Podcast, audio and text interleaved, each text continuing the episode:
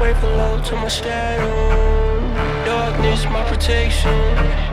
No, I never need it more. We can go to battle. Way below, my friend. There's blood on the gravel. Still beside you in the end. Olá, senhoras e senhores, bem-vindos a mais um episódio do podcast Pretérito Perfeito. Aqui quem fala é Felipe Madruga e nesse episódio nós vamos conversar sobre a vida e a obra de Lovecraft. E se você é fã desse autor, eu quero te avisar, caso você não saiba, que a HBO está com uma série baseada na obra desse autor chamada Lovecraft Country e já estreou inclusive aí na plataforma de streaming da HBO e eles liberaram o primeiro primeiro episódio completo, absolutamente grátis, através do YouTube. Então, se, você, se isso é novidade para você, se você ainda não assistiu o primeiro episódio de Lovecraft Country, vai aqui na descrição do nosso episódio que eu vou estar tá linkando esse vídeo para que você possa conferir aí o primeiro episódio completo dessa série e tirar suas conclusões aí se vale a pena continuar assistindo ou não, certo? Mas nesse episódio nós convidamos Rafael, um cara praticamente criado a base de Lovecraft jogou aí chamado de Cthulhu como RPG, né? Desde a infância e foi tendo contato com a obra ao longo do tempo para compartilhar um pouco aí do conhecimento que ele tem acerca do autor e o episódio está sensacional. Ficou muito legal mesmo esse papo com o Rafael. O episódio que você vai ouvir ele foi gravado já há algum tempo atrás, né? há mais de um mês aproximadamente. Então ainda não não se tinham notícias sobre a série, logo nós não tínhamos informações é, sobre ela. Então a gente foi conversando mesmo sobre outras obras e sobre as publicações de Lovecraft em si, sobre a vida dele. Então se você é fã do autor, acompanha com a gente aqui para depois ir lá e assistir esse primeiro episódio de Lovecraft Country, certo? Então sem mais delongas, vamos ao episódio.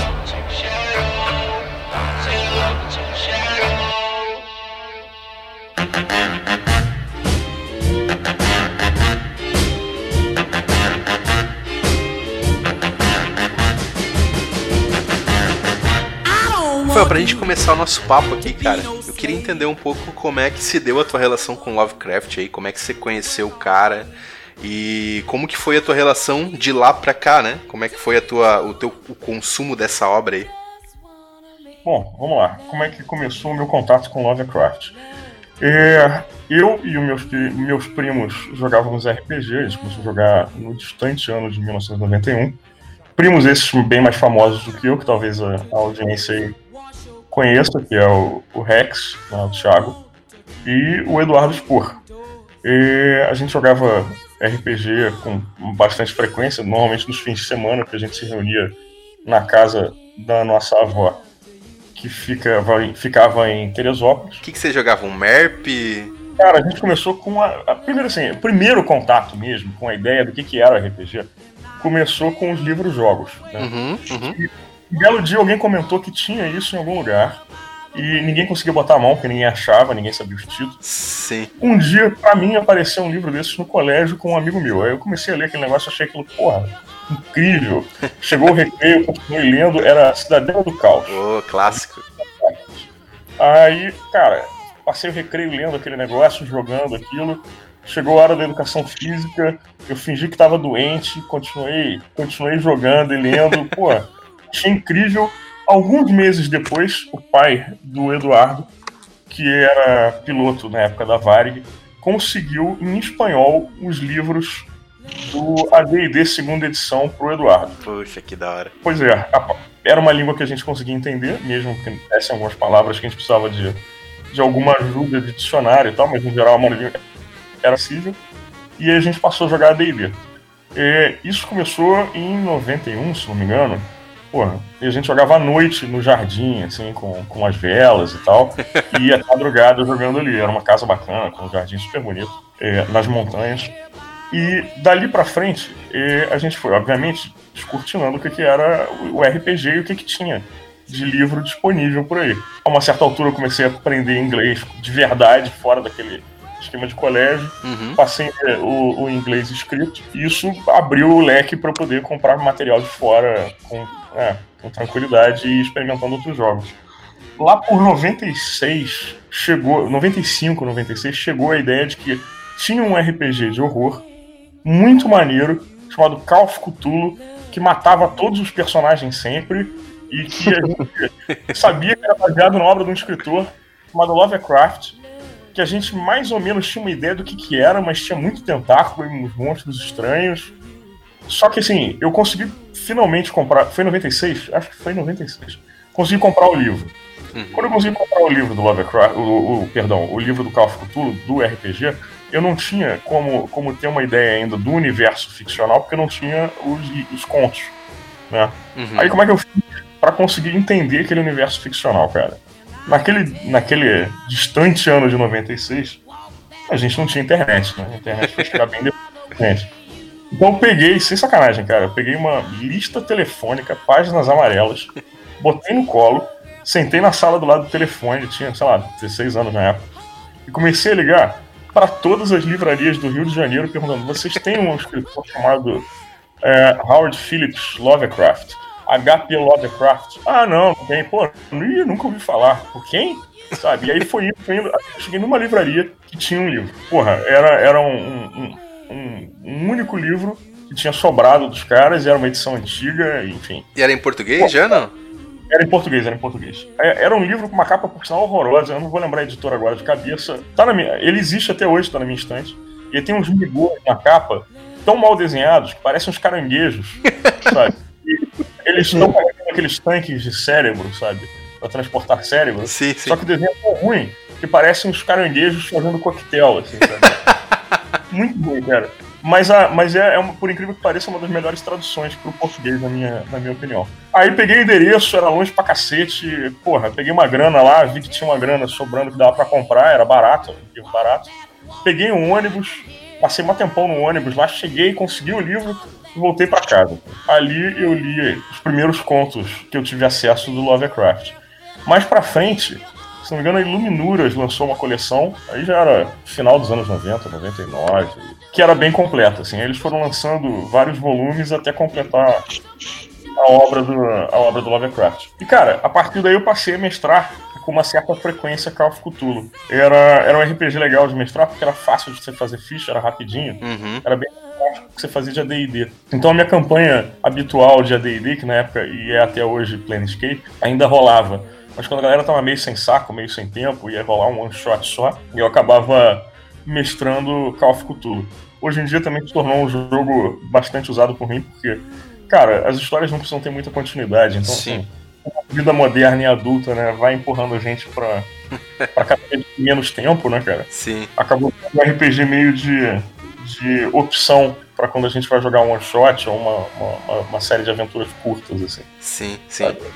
É legal essa relação que o RPG tem com a literatura, né, cara? A gente, tá, tava, a gente tava batendo um papo com o Reinaldo José Lopes, tradutor de Tolkien, e ele também foi conhecer o Tolkien através do MERP, né? Do RPG. Uhum. E é bem comum isso, né, cara? Porque dado mesmo a dificuldade que você tinha, né, pela ausência da internet, digamos assim, você encontrar qualquer coisa. Não era só a falta da internet que ferrava a gente naquela época, era uma outra coisa. Aquele filme dos nerds, né, os nerds saem de férias, a vingança dos nerds, etc. mostravam naquela época essa cultura nerd, né, que um dia finalmente vence na ficção e os caras se cara, naquela época não tinha cultura nerd mainstream, uhum. sabe? Nerd era um troço realmente de subgrupo, sabe? Do cantinho da sala de aula, assim. Então, você às vezes não tinha nem ideia de quem era o, o, o Lovecraft, você não tinha ideia de quem era o Tolkien, sabe? Uhum. Você ia realmente cavar para encontrar esse material, Sim. cara. Não era, não era só assim, é difícil de conseguir. Ainda tem livros que eu considero difícil de conseguir mas era difícil de saber que aquela porra existe, sabe? sim, sim, sim. É, eu, eu fui ter contato com RPG uns 6, 7 anos depois de você, assim. Deve ter sido lá por 98 aproximadamente. E assim, a gente também não, não sabia da existência do RPG, né? E meio que nós inventamos o RPG. Eu e nosso grupo é. de amigos lá, aquela coisa de você vai pelos livros jogos, aí você começa a desenvolver a sua própria parada, de repente você percebe que já fizeram isso, né? o primeiro RPG que a gente jogou, na verdade, assim, fora dos livros jogos, em mesa, com mestre, uma galera, por incrível que pareça, cara, foi um sistema inventado pelo Eduardo. O Eduardo, ele era, ele era Eduardo pra galera é Eduardo Spor, tá? O Eduardo ele cresceu viciado em Guerra nas Estrelas. Uhum, uhum. Ele tinha coleção de bonecos gigantes, sabe? Nave, de plástico. e era até então os grandes filmes de fantasia da nossa geração, que a gente nunca tinha visto nada igual, nem depois. Sim. Então, assim, o primeiro sistema, cara, que a gente jogou de verdade, inclusive com, sei lá, adulto da família, foi uma parada bem engraçada, assim, que era totalmente improvável, foi um sistema inventado pelo Eduardo para Guerra nas Estrelas. Pô, que doideira. Tá falando aí, né, que a gente inventou RPG e tal, foi meio que isso, assim. pois é, uma série de pessoas inventaram RPG, né, cara, nos anos 90, né? e aí, cara, foi esse meu primeiro contato com, com, com Lovecraft e como é que eu me relaciono com, com o material dele até hoje, assim. Hoje em dia, né, cara, eu já li tudo que tinha para ler do, do Lovecraft, inclusive porra, tenho obras completas que incluem até apêndice de infantilha, coisas que ele escreveu quando era quando era criança e tal. Mas tem também material criado depois, a gente pode falar isso depois com mais detalhes. O pessoal que passou a fazer os pastiches em cima dele, enfim. Uhum. Pastiche no sentido literário, né? Não no sentido pejorativo da coisa, de que é, enfim, ruim ou de segunda categoria. Love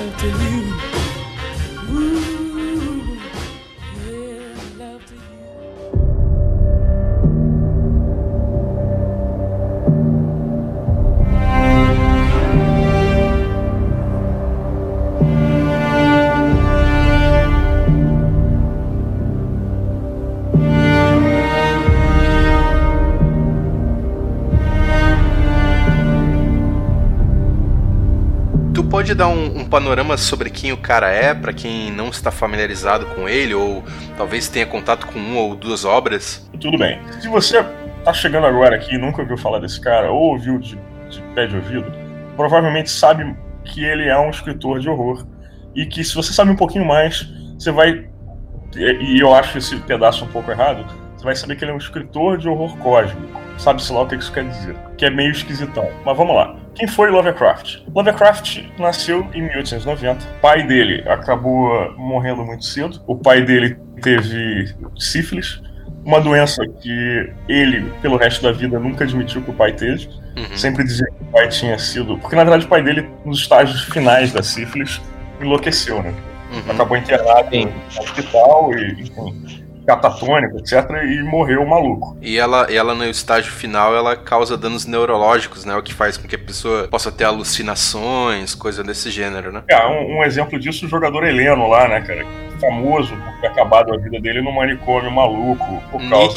Nietzsche, Nietzsche, Nietzsche. Pois é. Aí, e, com a morte do pai, o Lovecraft, criança muito pequena ainda, toddler, né? Pequenininho, vai morar na casa da, da família dos avós maternos. O, o avô do Lovecraft era um cara abastado, era um cara que tinha grana, ele tinha vários negócios e tal, uma casa grande, e que tinha uma baita de uma biblioteca.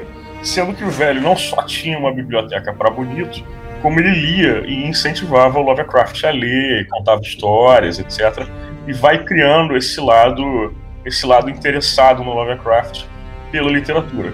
Dizem que não foi só os clássicos que ele leu, mas que ele leu muita coisa é, pulp, muita coisa, né, de, de não, não pulp né, propriamente dito, porque na, na, no período não era o período do pulp, mas muita coisa de horror, e que o avô contava essas histórias também, inclusive, às vezes encenando é, determinados trechos, etc., de uma maneira, né, a tornar isso interessante.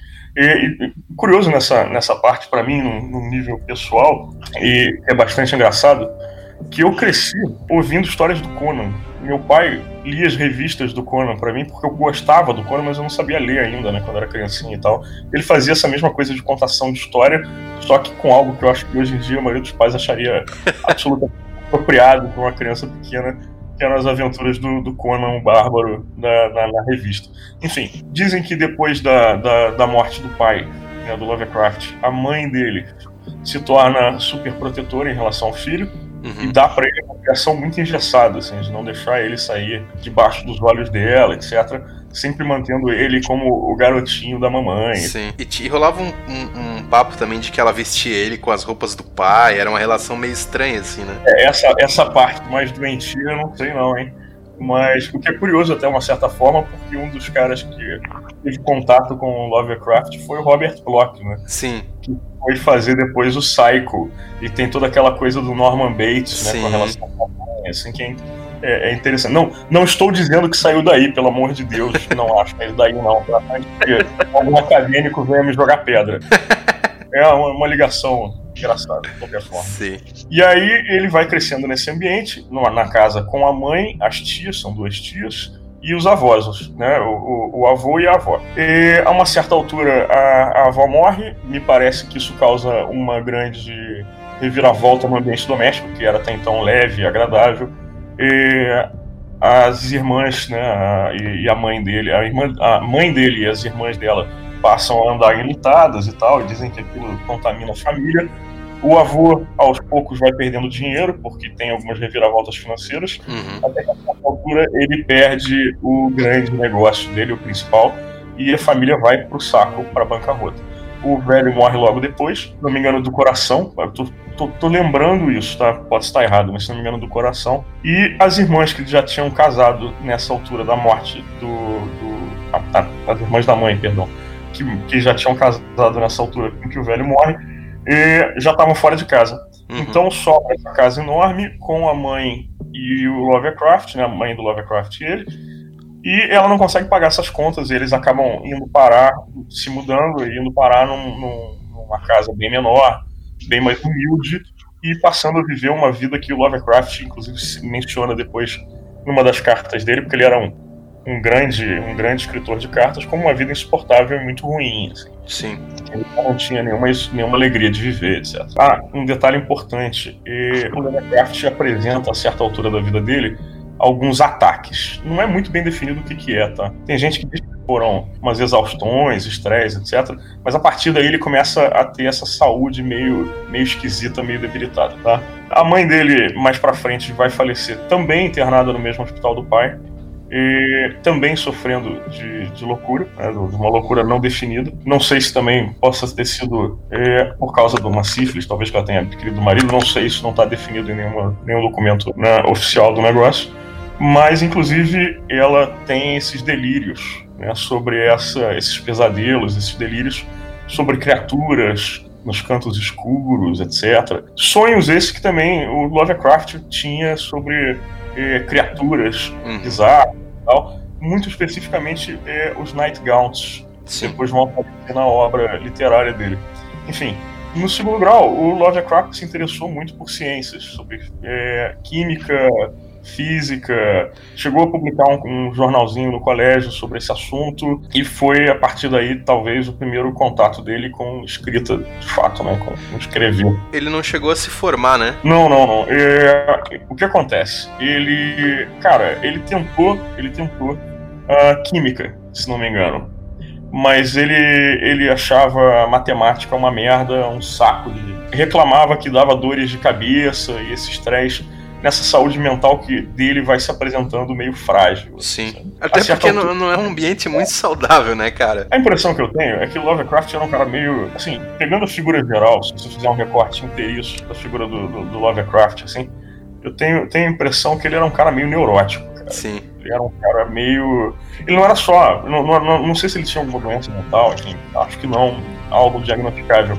Mas ele era um cara bem neurótico, sabe? Uhum, uhum. E isso, de uma certa forma, eu acho que permeia também os personagens dele. Sim. E, a certa altura, ele já começa a publicar alguns contos, e aí começa a epopeia dele como escritor, né? E, por acaso, foi até bastante breve, se você considerar que ele morre muito cedo. Sim. Ele não tem chance de, de seguir publicando vida fora. Ele morre de um câncer de intestino, que é detectado já em estágio terminal. Ele morre em 37. Ele descobre esse câncer, se não me engano, é, um mês antes. Eu posso estar errado quanto a isso, mas se não me engano, um mês antes da morte dele. Bem em cima do laço mesmo. Bem em cima do laço, porque ele não gostava de médicos, ele não gostava de, de se consultar, etc. O que faz bastante sentido se você olhar o histórico de família dele, né? Com as mortes e as internações Uhum. muito longas, né, de- inclusive da mãe dele, que foi para um desses, desses hospitais e passou a, e ficou internada até o final da, da- da vida dela. Ele visitava, etc. Enfim, escrevia para ela. Então eu acho que é bastante formador, inclusive, do, do- do caráter dele, dessa, dessa, dessa visão de, de- de mundo dele. Sim, sim. Ele era um cara bastante recluso em si, né? Não no sentido de não se relacionar com outras pessoas. Até porque ele até tinha um contato com o autor de Conan, né? É, mas o lance dele era o seguinte: não é que ele não gostasse das pessoas. A impressão que eu tenho é que ele gostava das pessoas a uma distância saudável. é? ele era um cara que se correspondia muito por carta, inclusive Sim. foi muito prolífico na, na- na escrita de cartas. assim. Uhum. É, e ele era bastante amigo, de fato, do Robert Howard. Inclusive, quando o, o Robert Howard se suicida em razão da perda da mãe, Uhum. e ele chega, inclusive, a, a- a depois escrever consolando o pai do, do- do Robert Howard e tal. E isso teve uma- uma- um peso bastante grande na psique do Lovecraft. Sim, Aí, se não me engano, era, era já bem próximo, inclusive, da, da, da morte dele também sim, sim. Mas ele se correspondia com um monte de gente, assim. É, Ele tinha alguns protegidos, né? Alguns, algumas pessoas com quem ele mantinha uma comunicação mais frequente. Alguns Derlê eram um deles, Uhum. que inclusive seguiu ampliando essa, essa ideia do Cthulhu Mitos, né? Uhum. E, e isso, esse, esse círculo literário dele, do Derlê, do autor do, do Conan, era, era normalmente um círculo de escritores, assim, de, de pessoal que produzia essa, essa fantasia, essa world fiction, horror e por aí vai, sabe? Sim, sim. Mas ele nunca chegou a viver necessariamente da escrita, né? Ele teve um. Ele, ele foi reconhecido é, na forma como é depois da morte, né? É, o lance é o seguinte, ele era um cara que nunca teve muita grana, tá? Ele viveu durante muito tempo gastando os restos da herança do avô, tá? Que já estava bem dilapidada, já era uma grana bem pequena, mas ele particularmente nunca conseguiu se manter muito bem pela vida fora. Ele Sim. nunca fez grana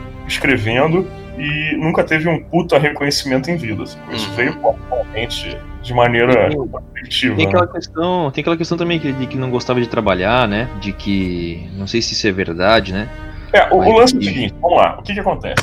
O pai do Lovecraft é, era descrito como um cara que admirava muito a cultura inglesa. Inclusive, dentro de casa, forçando Lovecraft a utilizar o inglês britânico e não o inglês americano, dizendo que as adaptações americanas né, da língua eram, eram ruins. Mas ele era um grande admirador da cultura inglesa e a cultura inglesa, obviamente, era muito mais escalonada em castas, né? Porque continha a realeza, a Sim. nobreza, né? depois a burguesia, a classe Sim. trabalhadora.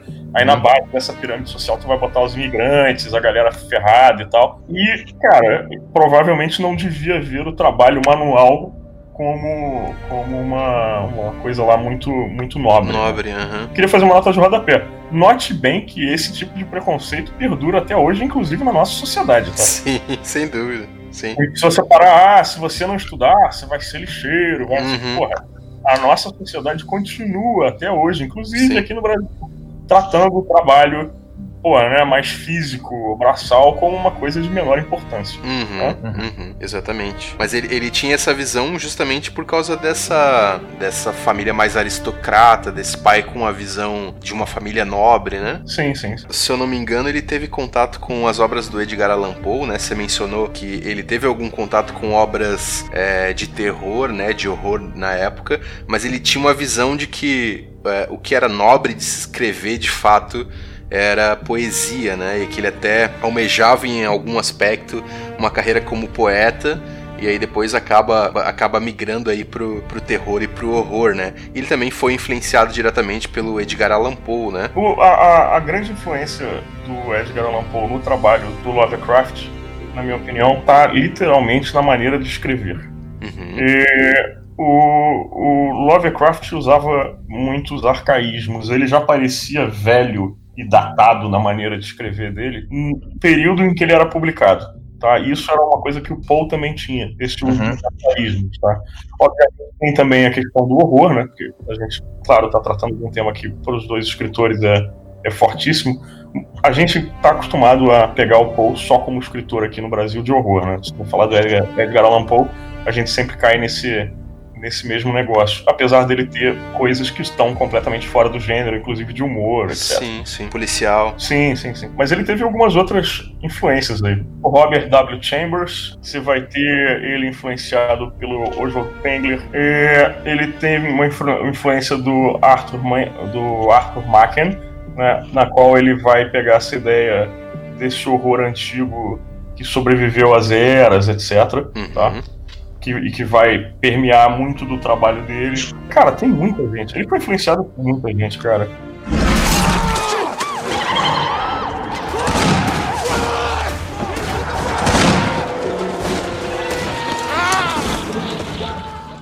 E quanto às primeiras publicações, cara, porque a gente sabe que né, ele não foi é, reconhecido como um como ele é hoje, né? Como escritor na sua época, né? Como que foram essas primeiras publicações? Aonde que ele publicava? É, onde é que o Lovecraft basicamente sobrevivia com a produção dele? Assim? Nos Estados Unidos, nesse período do início do século XX, os quadrinhos que estavam começando a surgir rivalizavam com as revistas de publicação de história pulp. Né, que aí você vai ter aquele material para histórias de detetive, histórias de horror e contos de ficção científica na sua maioria. Sim. O Lovecraft vai acabar encabeçando o, esse, esse filão de escritores de, de, de, revista pulp junto com outros caras, como o Robert Howard o pessoal que fazia esse material. Então, assim, boa parte do material que ele lança em vida, que ele consegue publicar em vida, vai sair nessas publicações de segunda categoria, chamada de pulp, né? Pulp por causa da própria qualidade vagabunda da, papel, né? Era impresso. E que pra gente Sim. era aquele papel de jornal que é amarelo, né? porque saía nos quadrinhos uhum. do Conan. É aí que ele começa Sim. a publicar e é aí que ele basicamente vai se manter durante a vida dele útil inteira de escritor. Ele não era um cara que lançava, cara, material de, considerado de classe, digamos assim.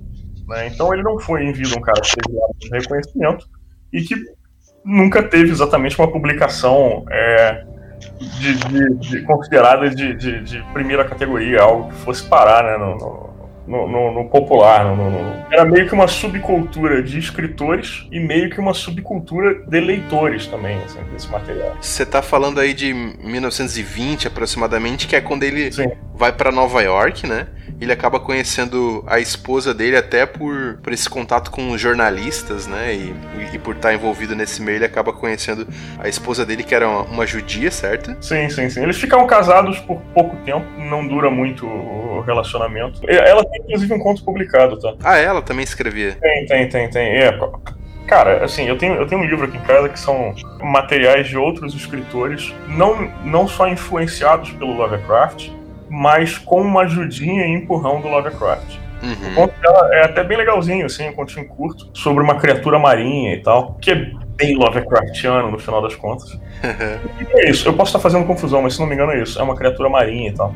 E, e o casamento dura pouco, não produzem filhos, ela inclusive sobrevive muito mais do que ele. Uhum. Inclusive chega ao ponto de, de ser entrevistada posteriormente, muito depois, em razão da fama do Lovecraft. Sim. E inclusive falando de um tema aqui que é o nosso elefante na sala, que a gente tem que comentar, que eu acho que permeia a obra do Lovecraft que a gente não pode deixar passar, passar batido. É, um dos temas que são recorrentes na obra do Lovecraft é, além da questão do horror cósmico, além da, da, das maldições de família, desses personagens de psique delicada, e desses monstros cósmicos é a questão racial. Então, assim, é, não, não, vou dizer que seja um tema central, mas eu acho que ele está imbricado na, na ficção do Lovecraft. Sim. E ele usa, ele usa uma técnica que, em parte, já foi usada antes por vários outros escritores, inclusive a Bram Stoker. Bram Stoker. Bram Stoker, perdão, pelo Bram Stoker. no Drácula, que é a questão do horror do estrangeiro. Sim. Então, assim, o medo do estrangeiro. Como é que isso funciona? Ele usa sempre os caras que vão ser personagens né, vilões ou, ou, esses magos misteriosos, esses caras que têm contato com, com esse mundo obscuro e com esse conhecimento proibido, não vão ser necessariamente sempre, mas muitas das, muitas das vezes vão ser o estrangeiro, né? O, o cara Sim. de outra etnia, o cara que né, porra, da pele morena e não sei o quê. Tem um, tem um, tem um conto bem, bem bem claro onde isso acontece, por exemplo, os gatos de Utar, né? Uhum. Onde ele, ele, ele com essa questão dos ciganos, né? Com, com, como algo estranho, como algo distante. Então É. ele, ele faz uso dessa, dessa questão do, da, da diferença, né? E a gente sabe que o ser humano ele teme aquilo que ele não conhece, né? Aquilo que é diferente dele. Ele faz uso disso na literatura dele e às vezes de forma muito explícita e preconceituosa, né? Cara, ele tem, ele tem, se não me engano, é um poema, tá? Que nunca foi publicado, chamado A Criação do Negro. Então, assim, porra, e, não dá pra dizer que ele não era, não era racista. É óbvio Uhum. que ele era. Sim. É, no material publicado dele, esse, é- é- essa questão racista vai ser apresentada, como eu te falei, com, com a ideia do medo do estrangeiro. Então, como é que funciona? Sempre ah, aquilo que é fora daquele círculo imediato dele, né? Que vai ser aquela, aquela vidinha americana, etc., do período, vai ser considerado misterioso, estranho, proibido, porra, conectado a conhecimentos que mais do que obscuros às vezes são sujos, malignos, etc. Uhum. Esse é, na minha opinião, o grande problema na obra do Lovecraft, né? Assim, para uma leitura atual, né? Do, do, do Ele cara. meio que ele meio que utiliza, né? Ele meio que usa da técnica até meio que para expressar também ó, o próprio racismo dele, né? Uhum, é, uhum. Ele utiliza da, da, da- da técnica não não não, não para justificar, né? Mas meio que para já colocar e expor, né, o sentimento dele, o que talvez o que ele sentia, o que ele via acerca, né, dos negros, dos estrangeiros. E ele tinha, enfim, uma série de preconceitos. Ele não era só racista, né? Ele era xenófobo também. Uhum. Ele, não- ele, inclusive não gostava de judeu, né? E acabou casando com uma judia. Isso depois, depois que, pelo que eu li, né? Depois que ele se muda para Nova York, isso acaba meio que amenizando um pouco por causa da esposa dele, né? É, Ele, ele depois vai colocar em algumas cartas dele que ele odiou Nova York, que ele achou que era uma merda do caralho. É porque Nova York em si já era uma cidade com uma população racial e étnica é, muito mais mista, né? Do que a Nova Inglaterra de onde ele vem, né? Ele veio do interiorzão lá, cara. Ele era caipira, de uma certa Uhum. forma. Para Sim, sim. Ele foi parar numa cidade cosmopolita que ele nunca foi capaz de entender na sua completude. Assim, ele achava alienígena no, no negócio todo. sabe? É, ainda mais tu considerar o cara que gostava de ficar isolado, que tinha problemas com, com raciais. Porra, socado em Nova York, cara, certamente tá errado, cara. Sim. Só pra gente fazer uma amarração aqui nessa questão racial, né, que era o nosso elefante na sala, é, eu peguei uma, uma citação de uma escritora comentando justamente essa questão, uma escritora negra, por sinal, chamada N.K. Jemisin. Ela fala o seguinte do Lovecraft, e eu acho que é, ela está absolutamente certa nessa observação dela. Né? Eu fiz uma tradução meio, meio rapidinha antes da gente começar a gravar, para poder botar no ar isso aqui. É o seguinte, é, ela diz, os seus preconceitos, né, se referindo ao Lovecraft, eram a base do seu horror. Ele faz algumas imagens incríveis, e é um trabalho poderoso, mas é assustador de uma certa forma, porque é uma maneira de você poder olhar para a mente de um verdadeiro é, fanático.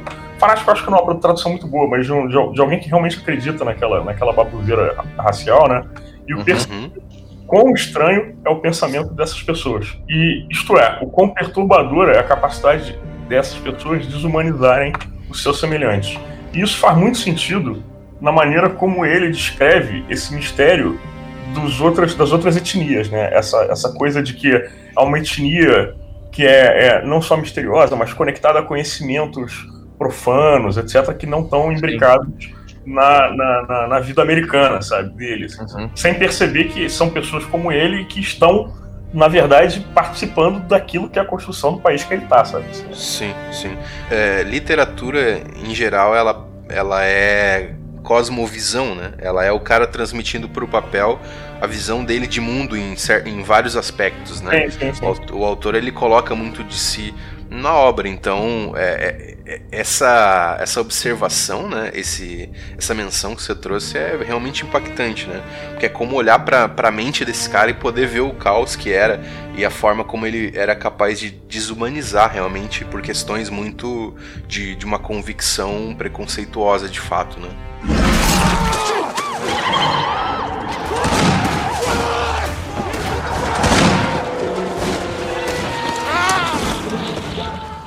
Você mencionou um ponto aí que eu fiquei curioso, né? Você falou que as pessoas normalmente definem ele como um autor de horror cósmico, Né? Eu queria entender um pouco é, como que você definiria o horror cósmico, né? É, para quem nunca leu Lovecraft, por exemplo, né? qual é a principal temática sobre, a, sobre o que ele escreve, o que seria horror cósmico? E você falou que as pessoas atribuem isso a ele, mas ele não escrevia só isso, né? Então eu queria que você falasse um pouquinho sobre isso. Começando pela tua definição do que, do que seria horror cósmico. Tá, vamos lá. Primeiro acho que a gente devia falar da questão do Cthulhu Mitos, que é um termo que não foi cunhado por ele durante o período de vida dele. Veio depois, se não me engano, por um dos, dos continuistas do material dele, né? É, continuistas então, não, não é a palavra correta, mas o pessoal que produziu esses pastiches, que era o Augusto Derley. Se não me engano, vem a ideia do Cthulhu Mitos, que é a ideia de que existiu, é, na verdade existe, né, toda uma série de entidades e potestades cósmicas, além da possibilidade de compreensão humana, porque elas existem a, é, muito além da tua capacidade de percepção e de compreensão, que mais ou menos influenciaram desde o início da vida na Terra toda a evolução e a própria existência do homem e que ainda existem, além da nossa percepção, e que ainda continuam influenciando essa, essa vida humana. E que se você procurar direito, ou se você der azar, você ainda pode topar com elas.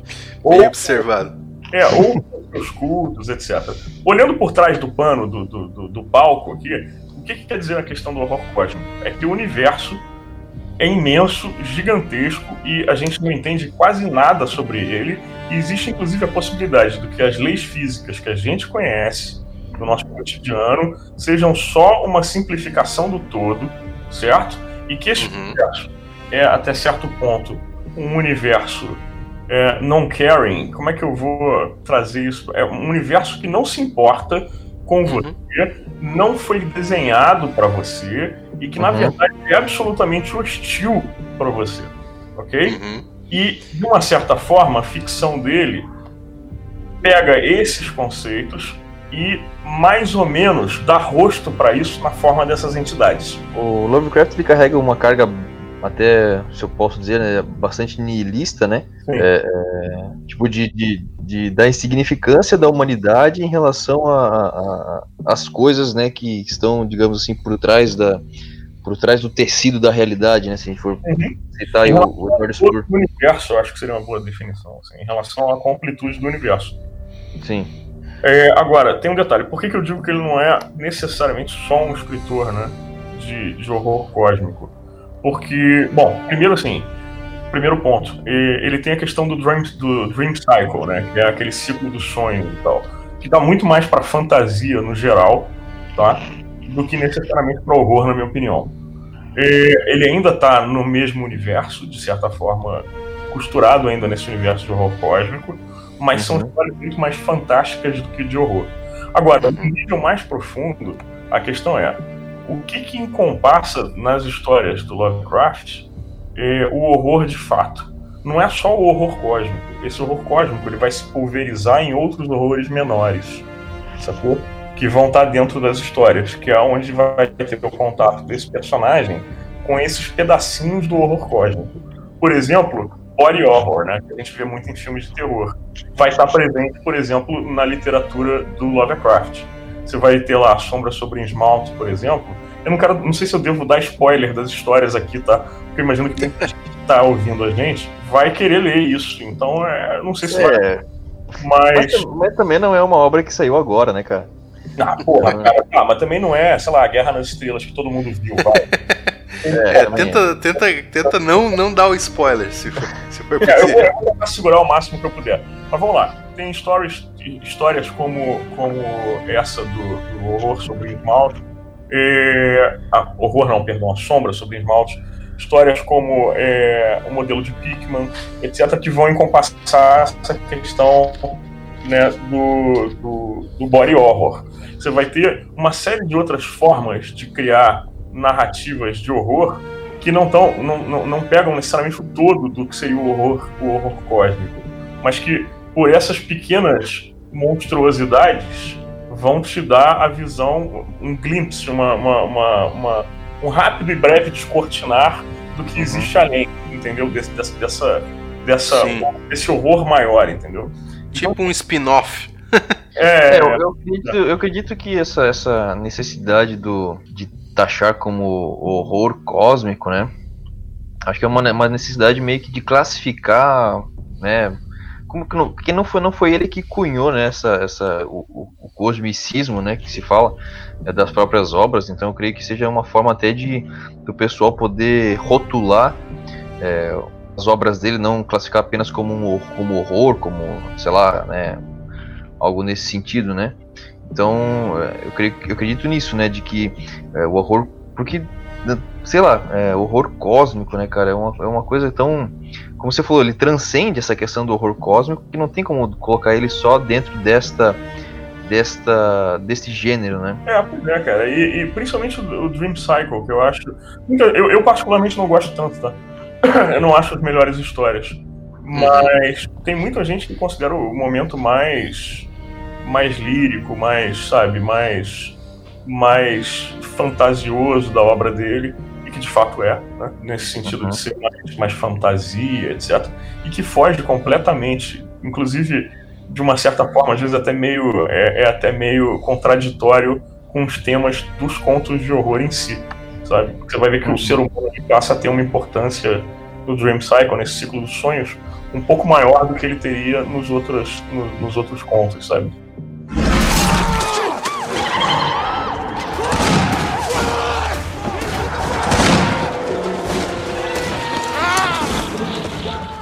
Para você, assim, né? Você que, que já leu bastante, né? Da, todas as obras dele, né, com certeza mais de uma vez. Quais são as características, cara, mais marcantes do autor nas obras dele que você, que você entende, assim? Vamos lá. E as características mais marcantes. Primeiro que eu acho que a gente, de novo, volta para a questão do, do Cthulhu Mitos. Ele criou toda uma mitologia gigante uhum. de entidades e criaturas completamente divorciadas daquilo que a gente tem por horror clássico, que se baseia né, na, na, na, normalmente nas mitologias da, da, da, dos diferentes países, etc. Ele cria algo completamente novo. Tá? Essa, essa, essa mitologia que ele vai criar, que vai ter, enfim, os Great Old Ones né, na forma do Cthulhu, uhum. vão ter a, a, as raças né, alienígenas e estranhas, como os Migos, etc eu acho que é a grande característica do trabalho dele, que você vai tendo é, essas, essa, essa, esse universo de seres e criaturas que são recorrentes né, na, nas histórias dele, que vão formando esse, essa coxa de retalho do que, que é o universo ficcional que ele foi criando. E que é, em muitos pontos, contraditório, muitos pontos meio inexplicado, deixado né, é, meio em aberto. Uma outra característica dele como escritor é o Lovecraft acreditava na impossibilidade do ser humano, e isso tem a ver com a questão do horror que a gente estava falando antes, compreender o todo. Então, em uhum. muitos momentos, ele vai te descrever coisas só de maneira muito, muito breve, muito pincelada, porque, assim, com, com pouca coisa, porque ele não permite que os personagens compreendam ou transmitam aquilo que eles estão percebendo. É quase como se não coubesse dentro da percepção dos personagens o que, aquilo com que eles estão tendo contato, né? Ele faz isso de propósito. Inclusive, tem, tem um conto dele que é especificamente sobre isso, que é sobre o inominável, é aquilo que você não consegue definir. Uhum. Tá? Tem um conto dele especificamente sobre isso. E é os caras discutindo justamente essa possibilidade de compreensão ou não da, da parada, entram em contato com a parada lá, e o cara fica louco, né? porque esse é um outro tema do, recorrente na questão do Lovecraft, inclusive bastante até no, no, no RPG derivado das obras dele, que é a loucura. O seu contato com essa impossibilidade de compreender o que você experimentou seria uma porta para a loucura. Loucura essa que a gente pode de novo voltar como sendo uma coisa que ele traz diretamente da família dele, uhum. da situação psicológica dele, né, que durante muitos momentos da vida dele se apresentou tão frágil né, com os ataques, essas, esses surtos, essas depressões, que permearam a vida dele. E, e, então, assim, eu acho que essas são grandes características do autor com temas recorrentes, são coisas que permeiam e, e tornam única a obra dele até então.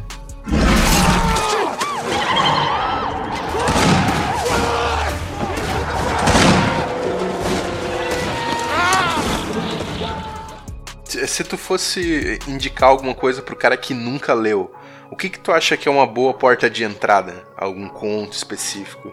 Eu, eu diria assim, portas de entrada legais, assim, para você ficar preso naquilo, para você sacar o quão cara é legal, eu diria Sombra sobre Esmalte. Eu acho um baita conto bacana. É, é, é de uma certa forma meu preferido. E tem alguns outros também que eu tava esquecendo aqui que são legais, que eu acho que assim, são, são importantes. Sonhos na Casa da Bruxa. Uhum. Não, não, sei se ele tem alguma outra variação de tradução pro título, mas é. E, cara, é a cor que caiu do céu. Que a, a gente tava dando até risada. Não sei se isso vai entrar no programa ou vai ficar em off, mas a gente tava dando risada e sacaneando a última adaptação cinematográfica desse troço que é uma droga. Mas é um baita conto bacana. A gente falou em Dagon antes também. Dagon eu não acho particularmente bacana, não, cara. Eu acho ele muito curtinho, muito muito pequenininho e tal, muito sem graça. É, eu penso que, é, até por ele, ser, por ele ser curto dessa forma, é, dá pra pessoa ter uma. pelo menos sentir qual é que é a vibe, né? Que eu acho que ali ele trabalha esses principais elementos, né? A questão do inominável, a questão da insanidade, tem, tem um que eu gosto muito também, Polaris. Polaris ele é quase interseccional com o universo do Robert Howard, na minha opinião. Assim, é bem. Sim. Eu gosto, eu gosto daquele. Uh, o Horror de Dunwich também, acho muito legal. Sim, sim, sim, sim. Muito legal, muito legal. Festival. Pô, eu festival. Achei que o chamado de Cthulhu, por exemplo. É? Você preferiu? É, não, não que eu preferi, é que eu achei ele muito mais fluido. Eu achei ele um pouco mais assim. É, como é que eu posso dizer? Sei mais lá, agradável de ler, literalmente. Mais agradável de ler, isso. Mas você consegue compreender um pouco melhor a, a, o, o, caminhar da, da, do, da história, entendeu? Enfim. E recomendaria também, fora da parte literária, a gente falar do RPG. O RPG é muito legal, galera. Se você joga RPG, jogue o chamado de Cthulhu que é bacana pra cacete, cara. É um baita RPG divertido. Para quem joga, vale muito, muito, muito a pena. Eles dão umas dicas de horror também, de como você construir aquele universo. Super legal, cara. De verdade. Excelente dica, cara. E fica aí para você também a lição de que não chegamos a conclusão nenhuma. Então, se você quiser começar a ler Lovecraft, escolha você mesmo, não coloque essa responsabilidade sobre nós. Né? Vai lá, pega o que você acha interessante, leia mas a, a, a, experiência é válida, com certeza você vai curtir. Ah, Rafael, obrigado, cara, pela tua presença. Foi muito massa bater esse papo contigo, cara. Você, você agregou bastante coisa aí, trouxe bastante informação pra gente. E fica o convite aí quando quiser voltar para falar sobre Conan, né? Porque parece que tu é, é, é fã da parada. Muito, muito, muito, muito. Cara, eu, eu tenho um pé na, na, na literatura pulp que é uma espécie de guilty pleasure, assim. Eu sei que que eu devia estar lendo coisas mais sérias às vezes, mas eu ainda gosto. Não, imagina. É isso aí então, galera. Obrigado para você que nos acompanhou até aqui. Lembre-se de nos seguir lá no Instagram, no perfil @podcastpretérito perfeito, que é lá onde a discussão realmente acontece. Então, se ficou alguma coisa de fora, teve algum conto que você considera fundamental aí na obra de Lovecraft que nós não mencionamos aqui, compartilha com a gente lá que a gente quer saber, certo? Até a próxima na segunda-feira, sem falta. Valeu. Tchau, tchau.